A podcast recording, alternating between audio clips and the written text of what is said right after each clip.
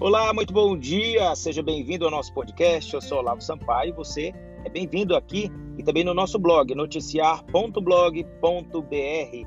4 de maio, terça-feira, Dia Internacional do Bombeiro. Bom dia, excelente dia, iluminado, abençoado para todos nós.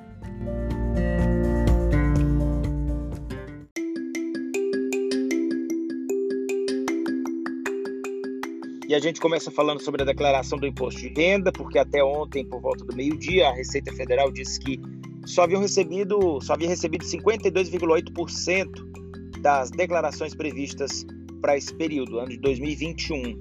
O prazo foi prorrogado, ele deveria ter encerrado no dia 30 de abril, mas foi prorrogado até o dia 31 de maio. Só que tem um novo adiamento, que foi aprovado pela Câmara dos Deputados, mas ainda não foi sancionado pelo presidente da República. Se for aprovado, Aí vai para o dia 31 de julho.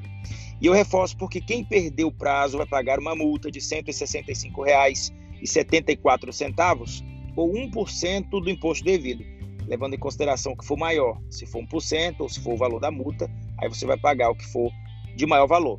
A entrega é obrigatória para quem ganhou no ano passado mais de R$ 28.559,70 o que representa um salário mensal de R$ 1.903,98, incluindo o 13º salário.